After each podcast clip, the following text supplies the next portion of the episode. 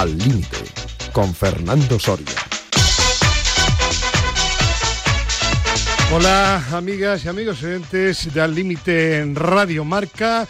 Espero que se hayan levantado bien y si no se han acostado todavía, que lo hagan pronto y que descansen bien también. Pero en cualquier caso, que disfruten con la tertulia al límite de hoy, domingo, y que no se olviden que luego, más tarde o ahora, cuando terminemos, hay que moverse un poquito, es decir, hacer ejercicio, porque la actividad física, el ejercicio, el deporte, no lo duden, como hace nuestro queridísimo Iñaki Serrano, es auténtico sinónimo de salud. Y espero que esté con buena salud nuestro psicólogo deportivo, al menos mental, Chema Buceta. ¿Qué tal? Buenos días. Buenos días. Muy buena salud, ya lo creo que sí. Sí. ¿Eh? Bueno. rebozo, salud, optimismo, ganas de hacer cosas este domingo, ya lo que creo. Sí, señor. Bueno, ¿y el Eurobásquet? Pues el Eurobásquet ahí va, ahí va, avanzando, avanzando. Bueno, bueno, eso está bien. Don Gerardo Icebrián, Guadalajara, buenos días. Buenos días. Pues por aquí también bien rebosantes de salud, pero de fiestas, ¿eh? Porque son las fiestas de, de Guadalajara. Tenemos que haber hecho allí la tertulia en Guadalajara. Claro, pero si, si y usted, señor Buceta, no está aquí en España.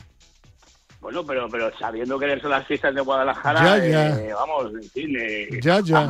Habría, hecho un hueco con mucho, con, vamos, con mucho placer. Bueno, bueno, pues nada. Ponemos, que, ponemos un puente aéreo. Que vale, venga. Pues que disfrutes, Gerardo, tú y todos los alcarreños, disfrutéis de Guadalajara y de esas fiestas tan divertidas, espero, del mes de septiembre.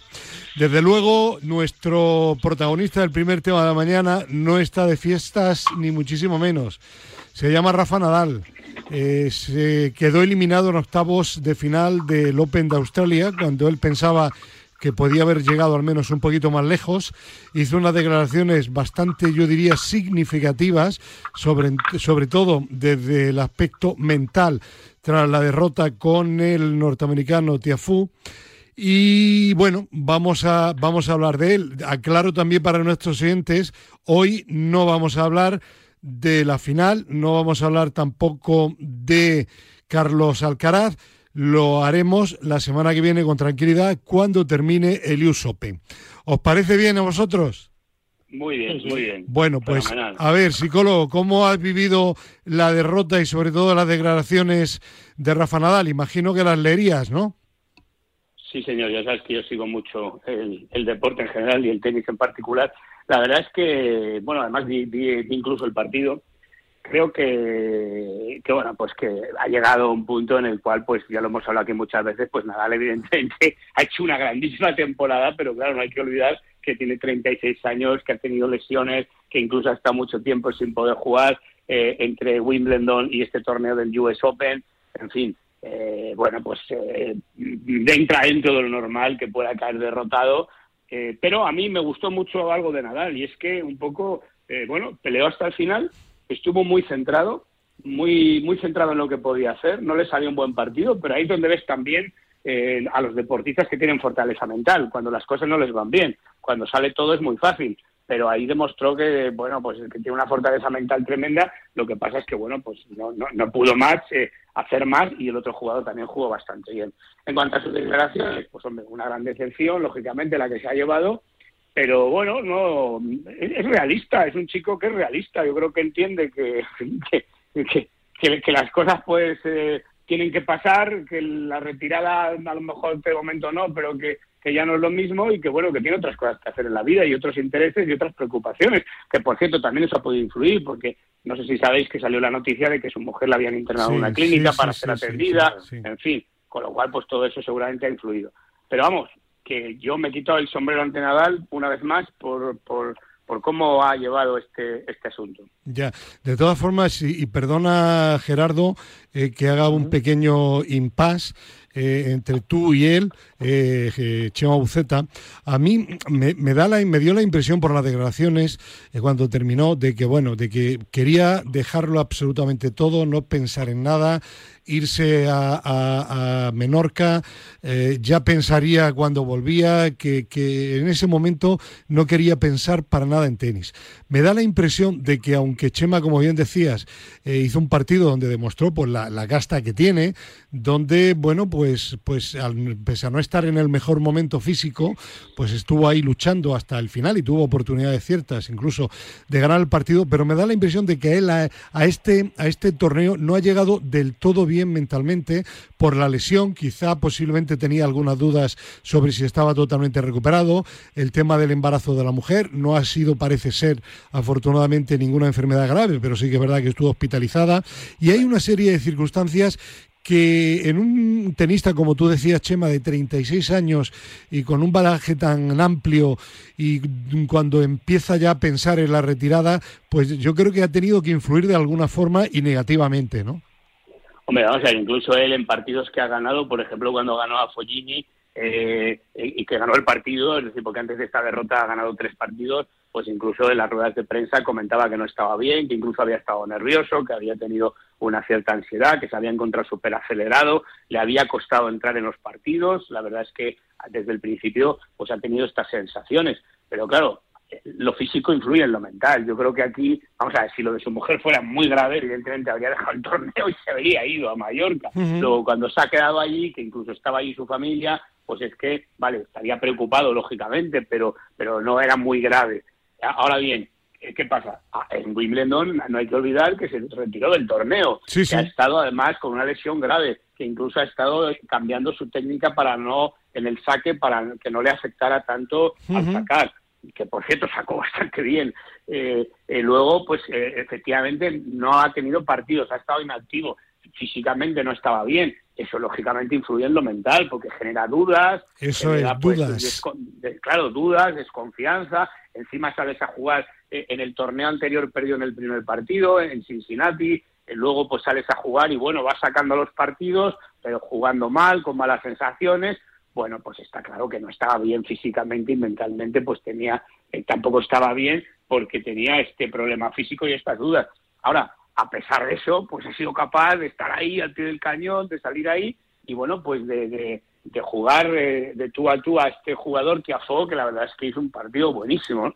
Entonces, bueno, pues eh, bien.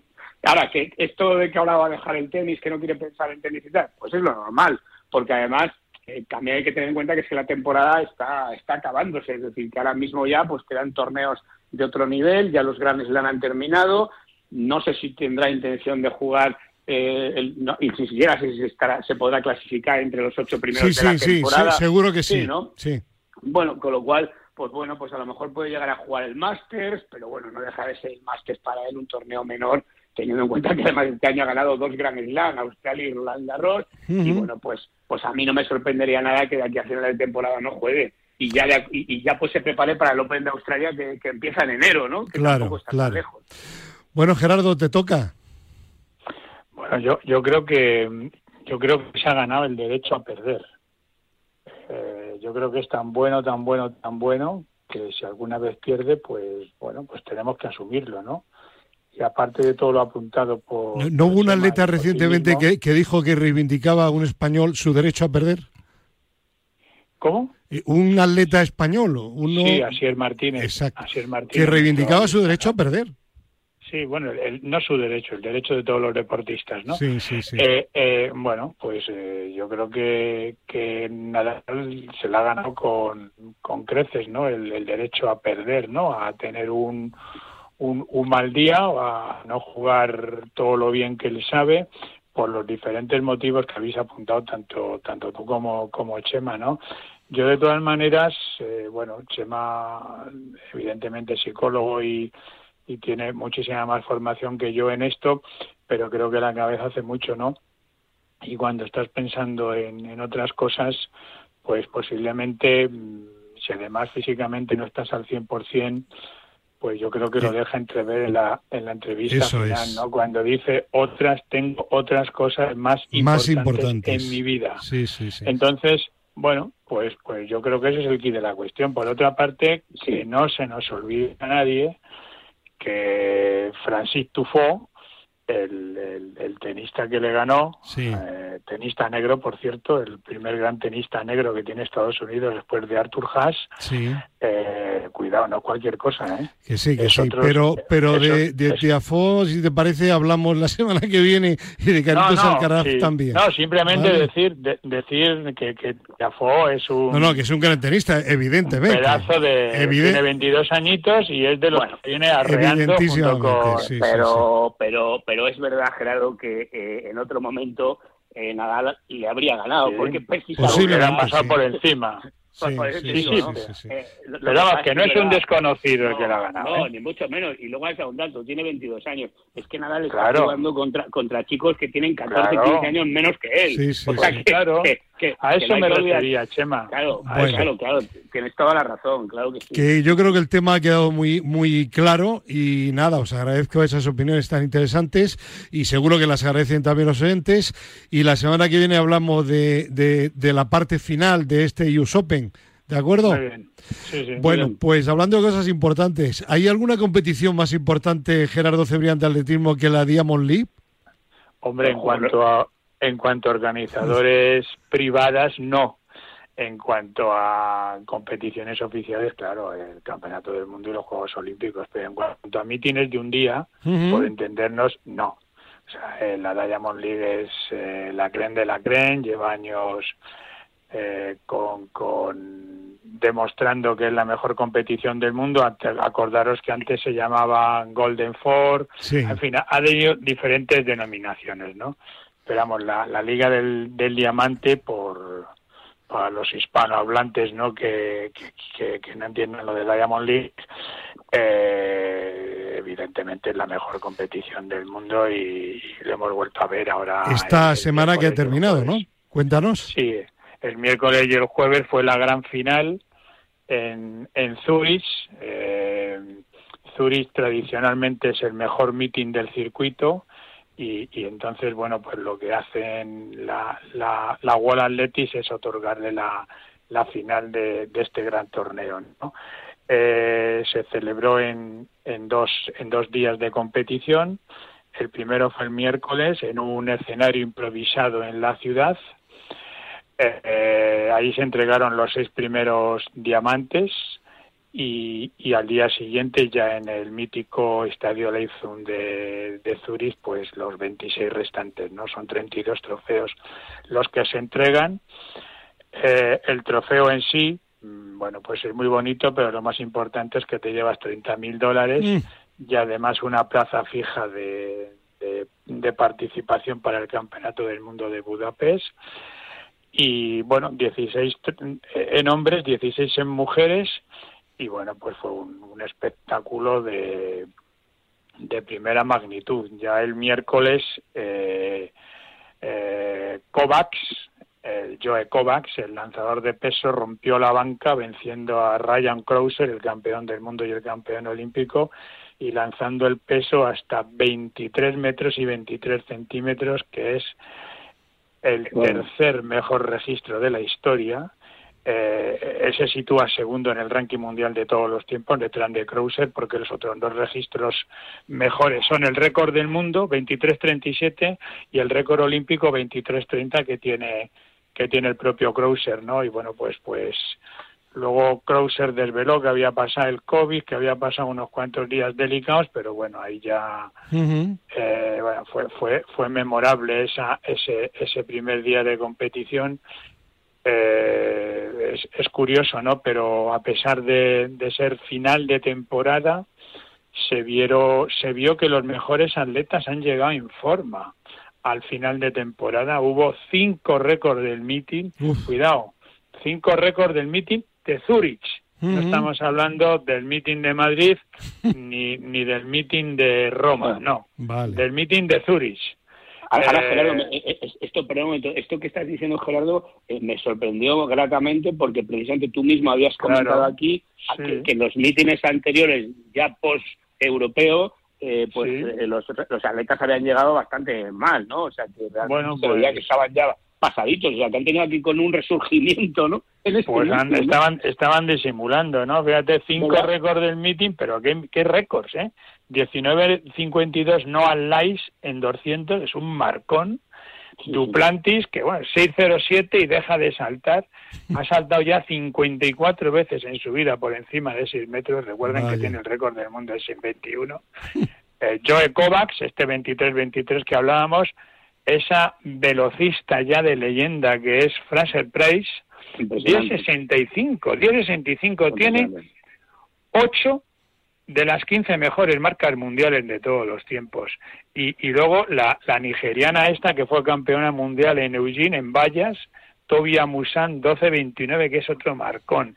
Y además de esto hubo otras tres mejores marcas mundiales del año, de, de Manuel Corir en 800, 1.43.26, de ese niño aún que responde al nombre de Jacob Ingebrigtsen, 3.29.02 en 1500, no hay Dios que meta mano a este hombre, ni africanos ni no africanos, y, eh, y, el, y, el, y la mejor marca mundial del año también, ya, ya comentada, de, de Joe Kovacs, de, del, lanzador de peso. Mm, bueno, Oye, y en los, en los, en los 3.000 obstáculos el Bacali también estuvo bastante sí, bien, pero, ¿no? pero se dio un baseo, se dio un... Bueno, bien estuvieron a ver, eh, eh, sería un paseo. Ten en cuenta que el segundo del ranking del mundo de 3.000 obstáculos está a 8 segundos del Bacali. O sea, eh, claro, es... Eh, luego hay cosas muy curiosas, ¿no? Por ejemplo, de los 32 ganadores hay 19 nacionalidades distintas para que la gente entienda la universalidad de este deporte que es el atletismo, ¿eh? De 32, 19 nacionalidades distintas.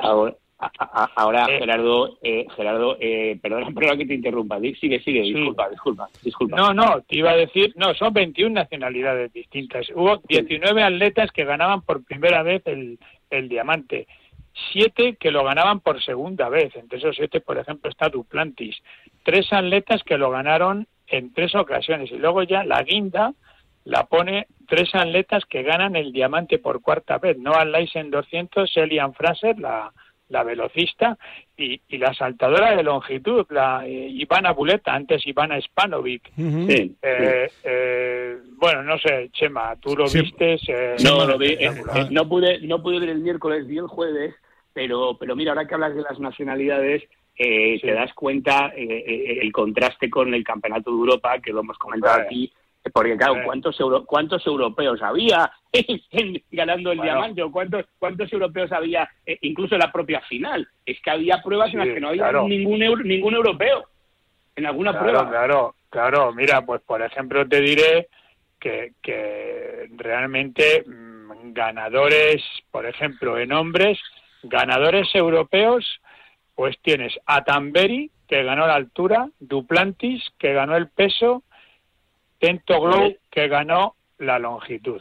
Y el del, no, y el, del, disco. Y el del disco. Fíjate, todo en pruebas mm, de concursos. Y en mujeres, y en mujeres, a ver, un rápido repaso, eh, Fenke Ball, que ganó el 400 metros vallas, Majo Kik, que ganó la altura, eh, Buleta la longitud, y hasta ahí hemos llegado. Mm. O sea, 7 de 32. Y una sola y una sola en carrera, una sola carrera. No, no, no claro, claro, eh, Ingebrigtsen, claro. bueno, bueno, Ingebrigtsen y Bol, ¿no? Si quieres dos, ¿no? Bueno, sí, dos, dos. Claro, eh, es, es claro, eh, ¿quién gana? Pues gana el Caribe, Estados Unidos y África, por supuesto. O sea, Es, es, así. Gerardo, ¿estuvo Asier al final o no? Sí, sí, sí bueno, ya, ¿Y qué tal? Ya comentamos ayer sábado también un poquito el repaso de los españoles. Eh, Asier fue cuarto. Cuarto, cuarto, sí. Cuarto, sí, en, fue cuarto. en la, en la final de 110 metros vallas con una muy buena marca, 13.29, teniendo en cuenta que tenía viento en contra. Eh, también estuvo Jordan Díaz, que fue tercero en triple, y se metió en la final de 5.000 de mujeres, bueno, que para mí no es un 5.000 porque es un 5K, un 5 kilómetros en ruta, aunque corran sobre una pista improvisada de 560 metros de, material sintético, se metió Marta García también, eh, bueno, tuvo una actuación decente con 15.49. Ya, ya ayer sábado, mm, Fernando, eh, comentamos el, episodio de, Jordan Díaz. Sí, lo, lo, te preguntaba lo de Asier por si había algún oyente que no hubiera estado ayer sábado exclusivamente. Oye, Gerardo, ¿y, qué te pareció ahora que citas la carrera esta de los 5.000? ¿Qué te pareció que esas carreras de fondo se hicieran fuera de la pista? Eh, a ver, dentro, sí, dentro de los esperpentos que últimamente estamos viendo en, las decisiones que toma Wall digamos que este es un esperpento menor. Eh, el, marco era tan maravilloso con una, una colchoneta de pértigo, una colchoneta de altura, con público hasta, hasta a reventar y, alrededor una pista de 560 metros con sus subidas, bajadas, peraltes y tal, que dices, joder, pues la estampa queda bonita, ¿no? Queda precioso, esto es un espectáculo, es sacar el atletismo a la calle, pero a mí, eh, sinceramente, eh, esos inventos no me gustan. Me, gusta que hagan el peso en la calle, la altura, la pértiga. Bueno, son pruebas, pero claro, de entrada la marca ya no es homologable porque ya no tiene 400 metros la, la, la cuerda, tiene 560. Eh, por lo tanto, por eso he dicho en tono irónico que no es un 5000. Un 5000 es cuando se corre en pista y la prueba se llama 5000 metros lisos. Aquí es un 5K puro y duro, son 5 kilómetros en ruta. Lo que pasa que los, los, los tíos de Zurich tienen tanta pasta que dicen, bueno, vamos a hacer una pistita de tres calles con material sintético y la hacen. Y ya eh, está. Tremendo. Eh, Chema, eh, comenta si te queda algo pendiente porque sé que te tienes que ir en 6-7 minutos y hay otro temilla que yo quería abordar antes de que te pues fueras. pues adelante entonces, adelante. Lo dejamos ya lo de la Diamond League. Está, hablado, está hablado. final de temporada se ha acabado el, el atletismo y hasta el año que viene. Perfecto. Bueno, no, si es que en alguna ocasión, el otro, eh, comentabas tú recientemente, Chema, lo de Casimiro que decía que se iba por motivos no económicos al Manchester United. Y el señor Mbappé también en su momento pues dijo que bueno, que no se iba al Madrid, que no era cuestión de dinero, que se quedaba, que tal.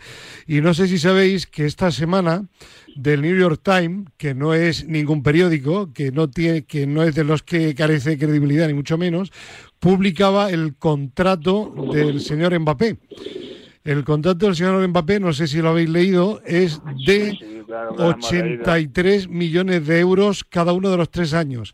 Pero aparte, aparte una prima de fichaje de 125 millones de euros. Es decir, aproximadamente 125 millones de euros por cada una de las tres temporadas. Y, decía que, que no era por dinero, ¿no?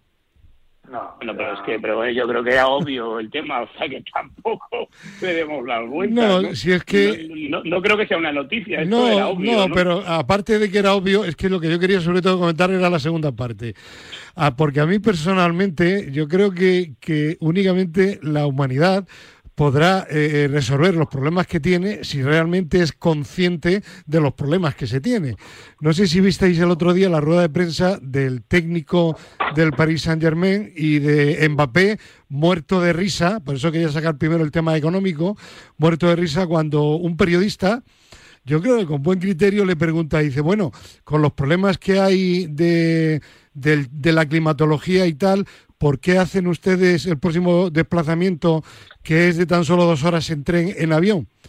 Y el entrenador del Paris Saint Germain no se le ocurre otra cosa que decir, ya estamos planteándonos a partir de ahora ir en barco de vela. Y Mbappé, que está allí al lado, pues muerto de la risa. ¿Lo visteis el vídeo o no? Sí, sí. Yo, pues yo no, yo no, la verdad, no, no, no tuve sí, Yo sí lo vi y la verdad es que da, da que pensar. Es que es que muy lamentable, claro. Porque... debería ser un poquito más respetuoso porque lo del cambio climático está ahí el, descongelamiento de los polos o bueno sí esta semana ha salido Gerardo ha salido una noticia de un estudio internacional que el planeta está cerca de sobrepasar cinco peligrosos puntos de inflexión como Groenlandia, la Antártida, etcétera, etcétera. Y estos señores multimillonarios se lo toman todo a cachondeo, a risa, ¿no?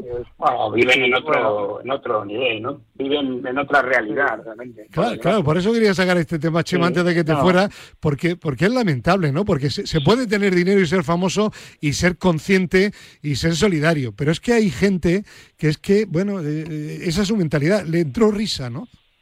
Sí, sí, le dio la risa porque a mí que me, que me importa, ¿no? Aparte de que tampoco hay que irse tan lejos, ¿no? Ahora recientemente hemos visto la, la noticia de que eh, lo, que está ocurriendo en, en, Doñana, ¿no? Que se han secado todas, las, todas las lagunas, ¿no? Está claro que algo pasa y algo debería hacer la humanidad.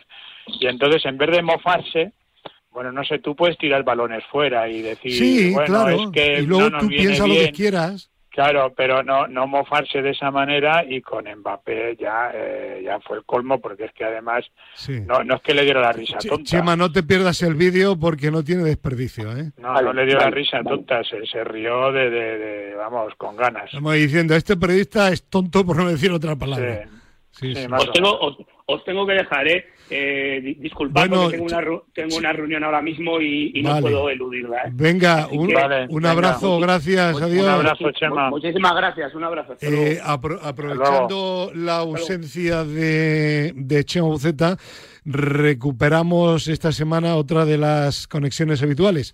Pedro Calvo, buenos días. Buenos días. ¿Qué tal, hombre? Bien, bien. ¿Tú sí has visto el vídeo de Mbappé o no?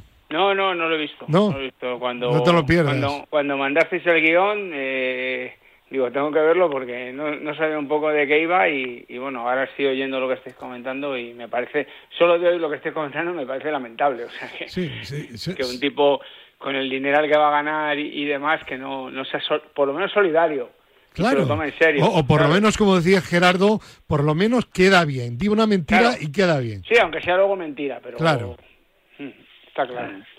Está claro, pero bueno, vivimos en, el mundo que vivimos. Lo está diciendo ahora Gerardo con el tema de Doñana y todo lo que está pasando, el verano que hemos tenido, con los incendios, con, con la sequía que tenemos. Y no es solamente en España, es en todo el mundo, está pasando en ah, todo el eh, mundo. incluida, incluida Francia. Bueno, mira, mira, ha salido... y, está, y Londres, que este año han tenido las temperaturas más, altas del siglo. Bueno, ha, salido ahora un estudio que desde que hay eh, temperaturas controladas desde el año 1880 aproximadamente, eh, este verano ha sido el más cálido de todos.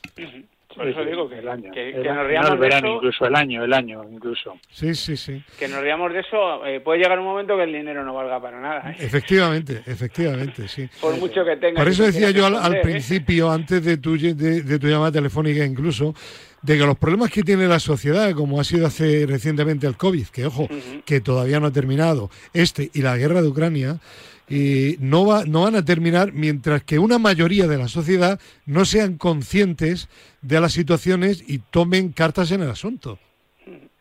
No, es cierto. Es que parece que no va con nosotros y, y, al final eh, te vas dando cuenta que aunque pasa el día a día, te vas dando cuenta que las, las, eh, las situaciones se dan. Sí, sí.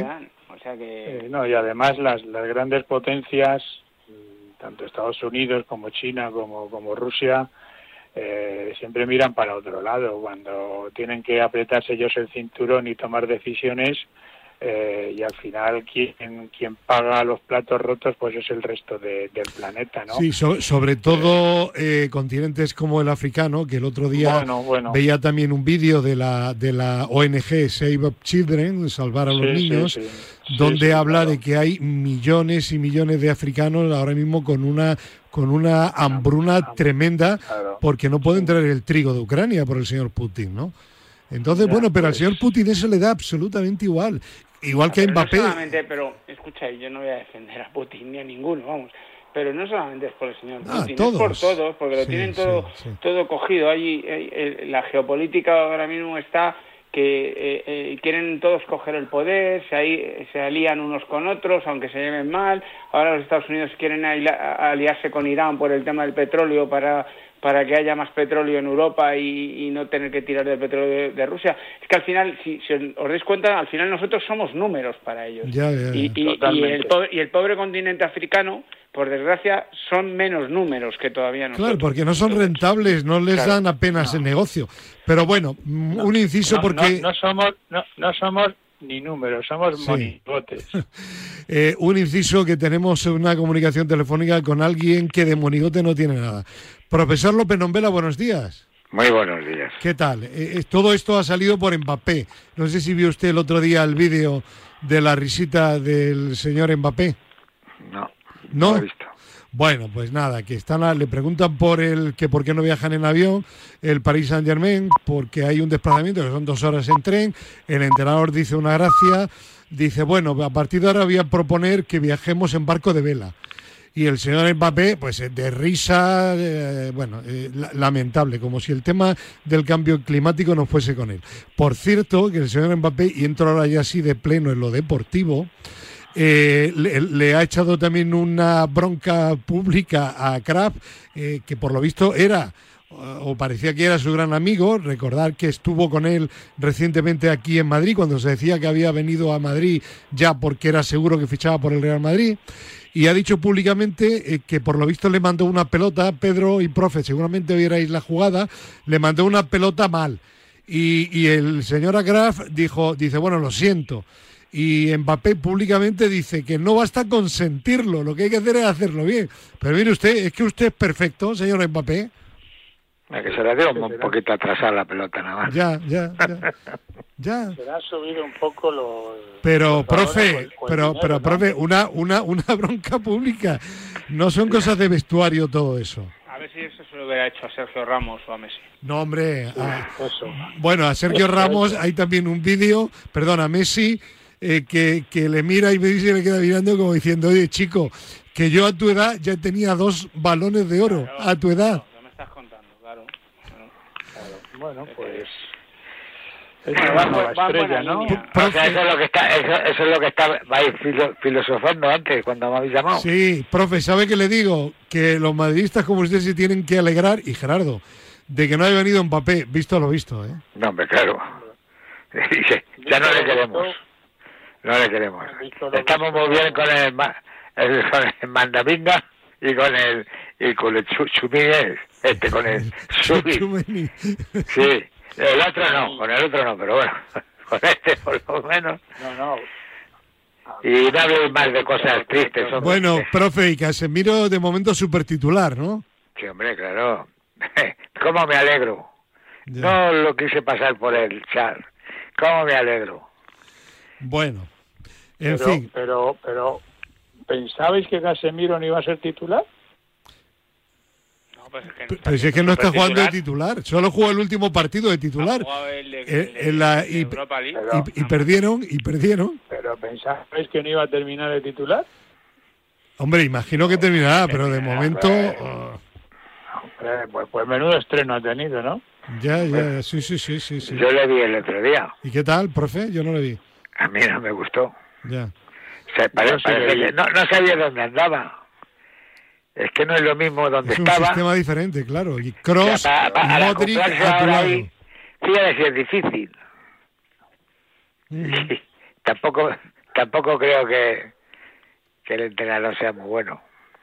El, fútbol británico, de todas maneras, el que se practica en las islas no tiene nada que ver con, con el que se practica aquí y el Manchester United no es el no es el Real Madrid. Bueno, de, de todas formas lleva razón eh, Gerardo que seguramente Casimiro por lo que ha costado terminará siendo titular, pero que él igual pensaba que iba a llegar allí super titular y tal y el señor Ten Hag, que me da la impresión, yo no sé si es buen entrenador o no, no tengo ni idea. Lo que sí me da la impresión es que es un señor que tiene personalidad, porque ha dicho Cristiano Ronaldo, tú de suplente y le saca el otro día también de titular con Casemiro y derrota 0-1 ante la Real Sociedad. Sí, sí, sí, sí. Bueno, eh, la, la, verdad es que mm, sorprende, ¿no? Eh, de todas maneras, claro, una cosa es jugar en el Madrid o en el Barça. Casemiro, quiero decir que, que miras al lado y tienes compañeros de, de primerísimo nivel. Y sobre todo que ya están compenetrados contigo. Que tú, claro. Y otra cosa es el Manchester actual, que tú miras y dices, hombre, es un buen equipo, pero, pero, coño, no es, no, no es el City. Claro, bueno. Precisamente. Pues si os parece vamos a dar ahora un repaso a lo que tenemos de guion de fútbol en esta parte de la tertulia. Ayer hicimos sábado la mini tertulia de fútbol nacional y ahora vamos a hablar de fútbol internacional. Exclusivamente, ¿eh? no, no mezclemos la liga con la Champions, ¿de acuerdo? Vale. Vale. Bien, entonces vamos a comenzar eh, hablando de los equipos españoles. El que primero jugó fue el, a ver, ya me el Real Madrid que ganó 0 a 3 al Celtic. Yo no vi el partido completo, vi un resumen muy muy amplio y es verdad que el Madrid eh, tiene jugadores para machacar y al final machacó, pero el Celtic tuvo muchísimas oportunidades, ¿eh? incluso palos, cuando iba el partido todavía empate a cero. ¿eh? Un fútbol, un fútbol demasiado nervioso. Sí, pero quiero decir, se profe... se creen que son balas, se les, ha, se les ha metido en la cabeza a alguien y salen corriendo, dando palos y dice, ahí va, nos van a... No, no, nos van a... No, porque hay que jugar con los que saben. Sí, pero, pero profe, yo, yo a lo que voy no es al Celtic, que seguro que a nuestros clientes le importa menos. A lo que voy es que el Madrid va muy bien esta temporada de momento, pero como decía Pedro la anterior, y usted también, pues todavía no está al nivel del año anterior pero va ganando por la pegada que tiene. Pues, pues ya está, ¿qué, más? Saber, saber. Saber, estoy diciendo saber, no correr, saber. Ya, ya, ya. Eh, y, claro, fíjate, y, hay que, saber correr. Gerardo. Yo fíjate que le vi algo mejor. ¿Sí? Al Madrid, sí. Le vi mejor. O sea, tuvo momentos brillantes, tuvo momentos de agobio, como siempre en la defensa, sobre todo el palo ese. Eh, tampoco el Celtic y realmente no me dio sensación de peligro excepto en ese, en ese palo y 5 o 10 minutos. Y al Madrid, en cambio, sí que mm, le vi eh, más hechuras de equipo. Eh, más quiero decir mejor que, que en la liga que en otros partidos que lo había visto pero también pensando una cosa que, que el Cet, que el Celtic mm, no no es el Barcelona ni el Bayern ni el, Atlético de Madrid. Claro, el Atlético de Madrid, que es lo que le viene ahora a continuación. Eh, pero bueno, yo, por ejemplo, le vi mejor al Madrid que contra que en el partido, el último de la liga con, con el Betis. ¿Y tú, Pedro? Bueno, pues a mí me pareció un déjà vu de, de todo lo que le he visto hasta ahora. Volvió a cometer errores grandísimos atrás da igual que juegue Rudiger, Militao, quien juegue, sigue cometiendo errores muy graves, concede muchísimo y como está diciendo Gerardo, no es lo mismo concederle al Celtic, que tuvo la del palo y, otra que tuvo el japonés con 0-0, nada más salir en el segundo tiempo solo delante de Courtois, que, que darle esas ocasiones a, Lewandowski, por ejemplo. O sea, no tiene nada que ver. Y un partido que se te ponga 2-0, ojo, ojo. Es que el, el problema es que el Madrid estos, estos partidos que ha sacado por la pegada que tiene eh, los ha sacado teniendo, pudiendo haber ido mm, dos o tres cero en contra. Entonces, bueno, de hecho ha, tenido que remontar dos. De hecho ha tenido que remontar dos. Entonces, cosas buenas, pues a mí, por ejemplo, que me está gustando muchísimo el chico francés en el mediocampo. eh, se, ha comido a, Casemiro, o sea, yo ya me he olvidado de Casemiro. Eh, perdón un momento, ¿le ha gustado a usted también, profe? Claro, por eso he dicho que hemos salido ganando. Sí, sí, sí. Es que yo como... como adiós, Casemiro. Adiós. Además, con la juventud que tiene, con la juventud que tiene, bien posicionado. talento. Bien, posicionado, roba muy bien, juega fácil, no sé cómo. Lo, dijo el otro día en no sé quién, leí unas declaraciones que dijo, ojo, lo que ha fichado el Real Madrid, me parece que fue Tebas. sí, sí, no, no. Presidente de la Liga, eh, dice, ojo lo que ha fichado el Real Madrid. Qué, qué años atrás. Habló que le gustaba más. Sí, sí, que le gustaba más. Sí, eh. sí, sí. Eh, otros años hemos criticado al Madrid porque no tenía director deportivo y demás, y yo creo que ahora mismo el Madrid lo que está fichando sin volverse loco, quería fichar Mbappé, le salió mal, pero no se ha vuelto loco en el mercado, ha tenido claro su, su línea de fichajes y yo creo que, que lo que está haciendo es bien, le falta un 9 que lo fichará, que lo fichará, pero pero yo creo que, que lo ha hecho bastante bien. Entonces, por ese lado sí veo al Madrid. Terminamos, Pedro. Por, ese lado sí veo al Madrid mejor y veo cosas arriba lo de siempre. Ahora veremos con sin Benzema y termino sin Benzema porque Benzema le da mucha movilidad a los de arriba, muchísima y, bueno, ya veremos a ver.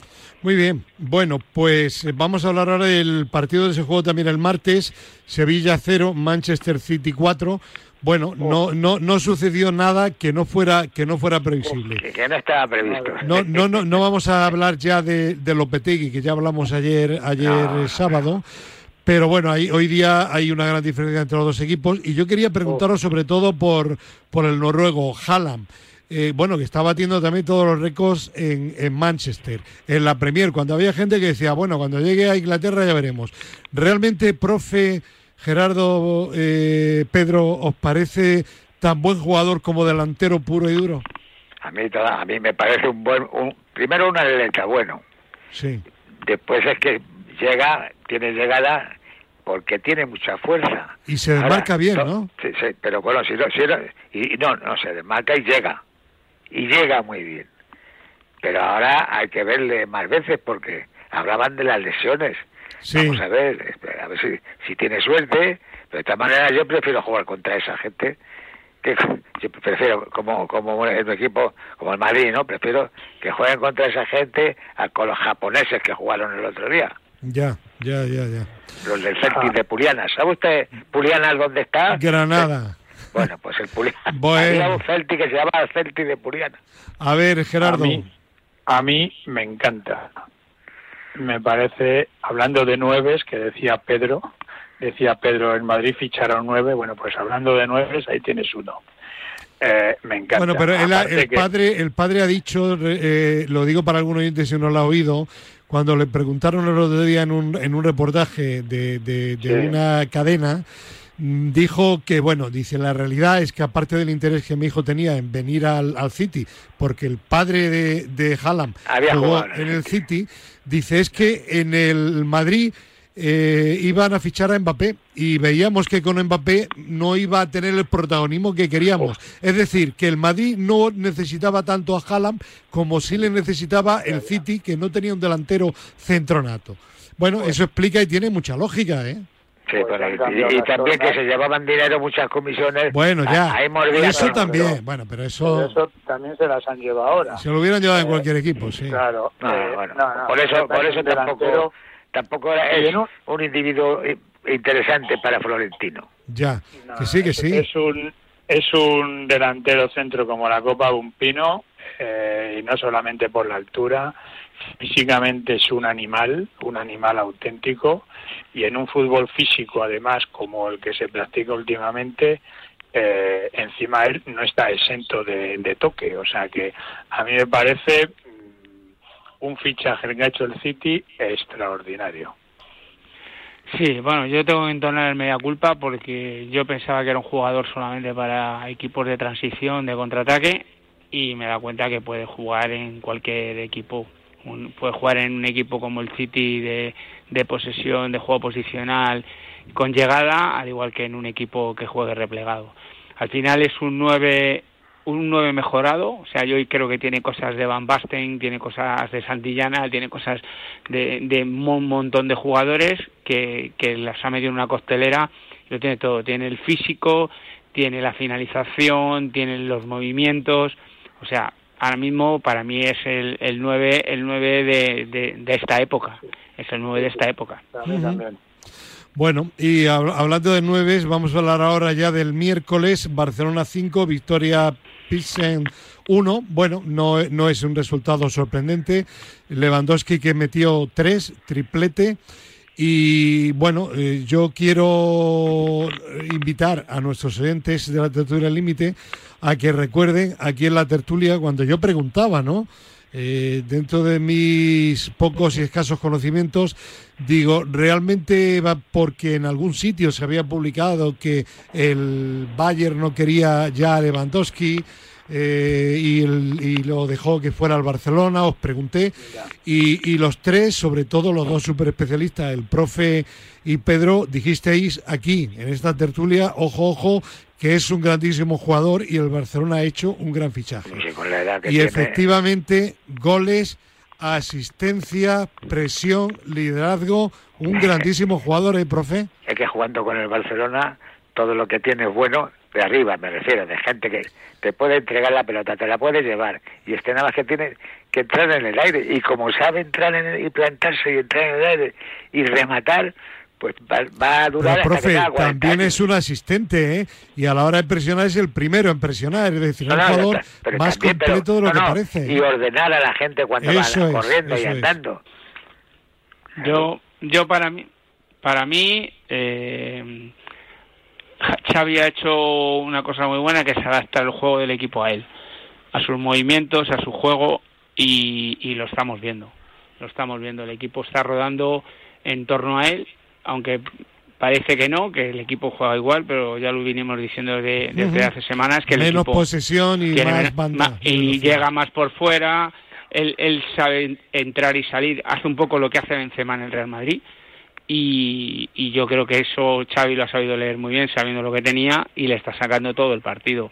Además de eso, pues él es un jugador que no solamente es hacer goles, como está diciendo el profe, se mueve, manda, eh, y ayuda, y ayuda, ayuda, a los compañeros, está, eh, está siempre pendiente de todas las situaciones del campo, ¿no? Y eso es fundamental.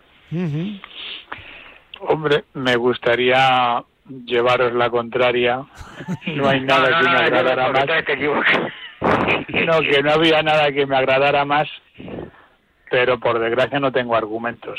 Pero él quería estar en el Madrid y como el Madrid no le ha querido... No, bueno, yo eso eso no lo sé, pero lo que está claro es que lo, lo, han, lo han clavado con el fichaje y, ya. está dando eh, un resultado magnífico. Bueno, y vamos a terminar dentro de lo que es eh, la parte española, luego hay un par de cosillas que quiero plantearos a nivel sobre todo de la Premier y relacionado con la Champions. El Atlético de Madrid 2, eh, Oporto 1 hay un rumor de que el Atlético de Madrid va a establecer con la Sociedad Española de Cardiología un convenio para hacer descuentos a los seguidores del Atlético de Madrid que acuden a ver los partidos en vivo o a través de la televisión. ¿Tú crees que eso es necesario? Sí, ya está, eso implantado desde hace tiempo. Sí. hombre, no. no, es ni necesario. Eso no es ni necesario, por favor. Con nueve minutos que le dieron de, pues. pero, es que a partir de los nueve minutos es que el Atlético de Madrid es que es el camarote de los hermanos Marx. Eso es. Que por, que por cierto, que, por cierto lo vi el otro día, la peli, y bueno, me reí un montón porque no me acordaba. Es buenísimo. Es que está lo de Griezmann es de auténtica película de los hermanos Marx. y además lo, dicen abiertamente. pero es que no es solo lo de Griezmann, Fernando, es todo. Es que es que es un partido del Atleti y parece que estás metido en en, el siglo XV viendo, viendo las películas de piratas, o sea, es increíble, o sea, es increíble. Entonces, al final te la gente que realmente nos gusta el fútbol y, sobre todo los que sois atléticos. del Atlético de Madrid porque a mí yo vamos. Pero tú eres forofo pero objetivo. No no no yo no soy forofo del Atlético de Madrid ni lo voy a ser nunca y, y, entiendo a la gente que es forofa pero entiendo que la gente también debería de entender que no vale solo el ganar porque al final le salió bien el, eh, la, la, ruleta, el 8, el 8 rojo le salió bien. Pero si no le sale bien, pues estamos como siempre, en las mismas. Pues es lo de San Sebastián del otro día, aunque ahí, entramos en otra historia que no vamos a, ahora a tocar. Pero, pero es que siempre lo mismo, es que siempre lo mismo. Es que con el equipo que tienes, le das al rival que no es nada, le parece el rival que es un equipo de, de alto nivel eso, es lo, eso es lo peor, Ese es el problema, que, rivales que son inferiores a ti, a los que puedes ganar. Hombre, yo no voy a decir que no puedas tener alguna situación del partido y tal, pero, que puedes ganar tranquilamente. Eh, el City, sufrir para ganar. El City no especula. el, Madrid tampoco especula y el Barça tampoco especula. No, pero, ni el Bayern ni ninguno de los grandes saben lo que tienen y van, a, ganar. y punto. Luego pueden Eso es lo peor. Claro. Teniendo un equipazo, teniendo un equipazo como tiene, el planteamiento, la forma de jugar. O sea, es que yo digo, ya, pero, eso es un debate que habéis hecho aquí y lo, hemos pues debatido. no tiene solución. Pues es la mentalidad de. bueno, pues entonces no hay cardiologías. El, seguidor del Atlético de Madrid que nos estarán oyendo sabe lo que tiene. Ya, ya. Punto. ya está. Si es que ni más. Yo soy seguidor del Atlético de Madrid y sé lo que tengo. Cuando me pongo a ver un partido, pues yo ya sé que no me voy a cabrear veo las cosas eh, tácticas que me gustan por y si encima y si encima ganáis pues te alegras pues, pues, genial ya está profe y usted cómo lo vivió Yo no, yo lo viví, pues eso, que te da la risa, que estás aguantando todo el partido. Es que llega, llega Hermoso y mete un gol de rebote, pero luego el propio Hermoso hace un penalti. Y al final, ya cuando el partido está casi terminado, Griezmann, que ha salido en el minuto 60 otra vez, mete el gol de la victoria. Pero, eso es como el que sale a un campo de fútbol y no sabe lo que va a hacer. Porque fíjate desde donde Profe, si tienen un guion para hacer una película de suspense, no lo hacen tan bien. Pues por eso, ¿cómo, cómo se mueve Griezmann? Que por donde entra, pegaba el palo y se queda con la cabecita bueno, pues una, cosa dije tú, esto, esto, esto es, es, eso. Habéis dicho de los hermanos más, ¿no? Sí. Pues existe, claro, existe porque... y, esto, joder, dos huevos duros, sí, como, como, dos huevos duros. Llamas a la puerta y dos huevos duros. Claro. En fin, bueno, pues venga, dejamos los equipos españoles y nos vamos a centrar ahora en, en la Premier. Eh, el señor Tuchel, sorprendentemente cesado, digo, porque no se esperaba, en, normalmente en Inglaterra no. hay ceses tan rápidos. Eh, de momento no se cesa porque hay otra propiedad con una mentalidad diferente al club en el Liverpool, pero el otro día el Nápoles le dio un buen repaso, 4 a 1, y están también regular en la, en la Premier, y el United parecía que estaba remontando, llega a la Real Sociedad después de coger aire contra el Atlético de Madrid, y dijo, si realmente yo me lo puedo creer, y llega y le gana al Manchester United. ¿Cómo estáis viviendo la crisis de, de estos equipos de la, de la Premier? El tema de los ingleses es deberían de ser los, maestros de Europa. Ya. Pero no son así. Y, y ahora, ¿a quién le echamos la culpa? ¿Le echamos la culpa? pero, ¿qué, ¿qué, le está pasando al Liverpool, profe, bajo su punto de vista? Iba a decir una cosa, una palabra. Iba a decir que des, desatornillan mejor. Ya. Iba a decir des, eso, no, pero se No, no saldría muy, muy tocado de la final. Yo creo que el Liverpool eh, eh, en su interín pensaban que, iban a ganar la final de la Champions. Se los cargó a todos, ya no, ya no son nadie. Ya, bueno, el City sigue estando ahí arrasando, claro. Fernando, seamos claros, el Liverpool pensaba que iba a ganar la final de la Champions, tuvo 10 ocasiones para ganar la final que lo hemos hablado y lo hemos dicho. No digamos que, eh, que, porque ya, porque Liverpool hizo un gran porque partido. se pensaba que era, se pensaba que era superior. Eh, lo que pasa es que el Liverpool no sabía que el Madrid tenía portero. Pero, claro, pero Pedro, quiero decir que eso, que cuando lo espera y te llevas ese varapalo, digo yo. Pero tú te puedes llevar un varapalo si a ti el Madrid te pasa por encima en la final de la Champions. Tú en la, final de la Champions has sido superior al Madrid. el Madrid ha ganado perfecto, entonces, el Madrid sabe jugar esos partidos. ¿Qué le pasa al Liverpool? ¿Hay, tiene, ¿Hay un cambio de ciclo ya y necesita un pues, nuevo entrenador? Al final lo que no sabemos, lo que no sabemos es, son las situaciones jugadores-entrenador, porque como bien decía Guardiola, y en eso tiene razón, los ciclos de tres años o cambias entrenador o cambias jugadores. Bueno, el primero que lo dijo fue Cruyff. Dice que cada cuatro o cinco años hay que hacer una limpia. Yo, yo a Cruyff no se lo se lo doy a Guardiola. Que como, yo a como ha sido alumno aventajado suyo, pues como ha sido, como ha sido alumno aventajado suyo, pues ya está. Entonces al final pues ya puede haber que haya un cansancio también del entrenador y que, el entrenador, y que el entrenador no cambia el chip, siga lo mismo, pues los jugadores ya se cansan mentalmente y, y ya no van y como tengan además un inicio eh, complicado, pues les va a costar más. O el entrenador tiene que hacer algo nuevo. Eh, de hecho, eh, Pedro, profe, que, quería usted hablar, le, le apunto y usted ya comente. De hecho, ojo, que no se ha comentado mucho en los medios de comunicación, pero ojo que ha habido muchos ha habido varios jugadores del City que han pedido irse, entre otros Ferran Torres, Gabriel Jesús, que quiso irse, y a Bernardo Silva porque no le ha dejado que irse Guardiola.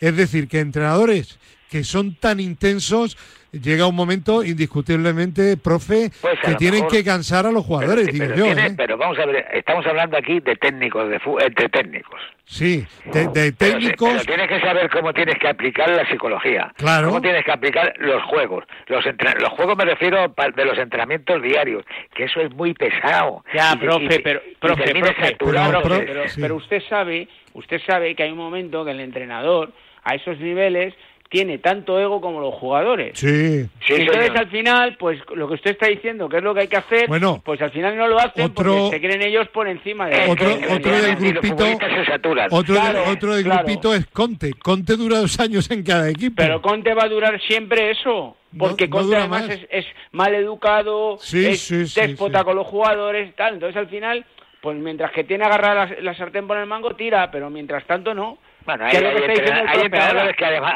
porque son buenos, porque han jugado en sitios buenos, y a lo mejor como el del Valencia el otro día, hmm. dice que ese futbolista debía ser su yerno o algo así, no sé lo que dijo, de uno de los futbolistas del Valencia. Sí, pero, pero si se da cuenta, eh, profe, eh. ese entrenador que es intenso está siempre ayudando al jugador. Sí. Y el jugador eso lo nota. Sí, claro. Gatuso ¿Hasta, de, ¿hasta cuándo le va a durar eso? ese es el tema. Ese es el tema. Bueno, sí, claro, claro. Claro, son eh, eh, eh, rasgos que entrenadores como Ancelotti afortunadamente no lo tienen. Y luego a lo mejor Ancelotti pues tiene otras carencias, ¿no? Seguro. Pues, pues que, pues que no se le olvide lo que está haciendo, que lo está haciendo bien porque también llegará el momento que se saturen. Hombre, claro. Eh, lo, que pasa que aquí, aquí cansa, es muy cansino, no es, no es cansino, es bonito para los jugadores, les, das el gustito, les das cuerda, ale, venga, salir ahí, venga, ahora otro juego, ahora tal, y ya, porque si no, terminan saturándose todo el mundo. Sí, sí, eh, Gerardo, casando esta tarde ahora. imagino, Gerardo, que en el atletismo tiene que haber también entrenadores que saturen al, al atleta o a la atleta y que termine pues enfrentados. Bueno, como no hay tanto dinero, pues ya, se aguantan más. Normalmente el atleta dice, oye, que, que hasta luego, Lucas. Ya.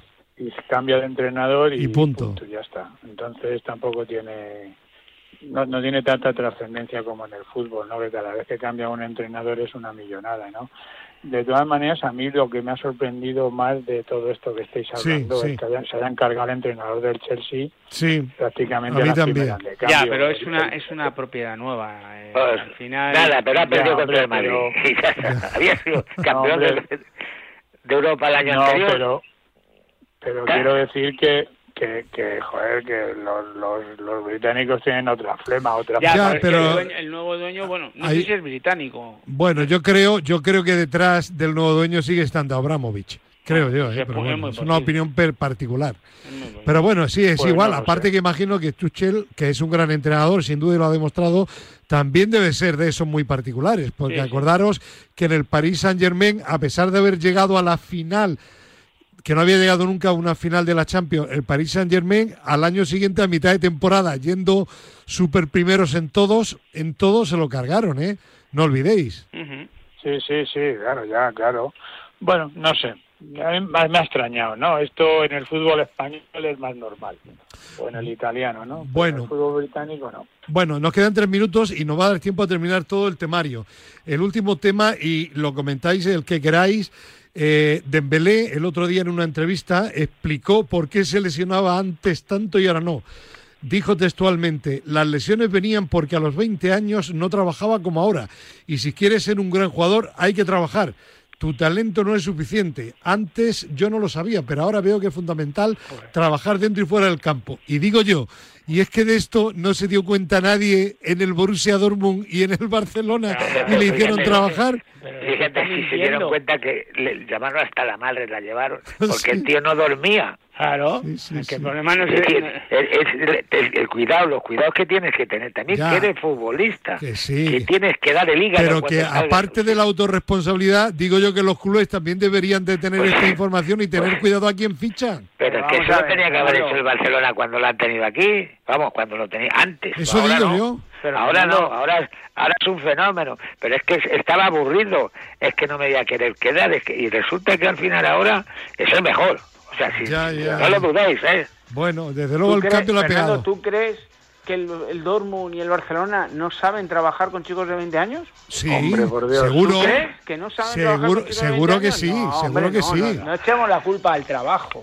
Que no. Ya que él no entrenaba. O sea, yo no me creo que nadie le consintiera no entrenar. el tenía lo que de la basura no, el problema es que si tú no comías como... No comes Pedro, se está él autoculpando. Sí, sí, se está auto... No, sí, pero ojo, se está autoculpando diciendo que no entrenaba bien. Ya. Ojo, ojo, ojo. No está diciendo, no, es que me tiraba hasta las 5 de la mañana jugando a la PlayStation. Es que comía pizza. es que comía hamburguesas. Es que no descansaba. Eso no lo está diciendo.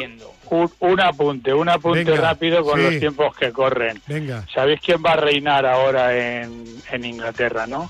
Carlos III a los 73 años, ¿no? Pues eso la pasa a Dembélé, que se ha dado cuenta muy tarde. Claro, claro. ¿Eh? Claro. Muy bien. Eso es lo que le pasa. Quedan 30 segundillos. ¿Algo más que añadir? pues nada, que, tengamos, que tengamos paciencia. Bueno. Que tengamos ah. paciencia y que no nos, no, nos preocupemos, que no nos preocupemos porque el mundo va a dar la vuelta, es decir, que, que este ciclo se acaba y luego vendrán otros. Ya, pero, aparte de, paciencia lo que hay que ser es consciente de la situación y poner cada uno un granito de arena, contribuir. Consecuente. Claro que sí. Yo, lo que bueno. yo prefiero que el mundo se dé la vuelta cuando yo ya no esté. Eso piensa Mbappé y su entrenador. Bueno, que dice Iñaki Serrano que no hay tiempo para más. Adiós. Serrano, un abrazo.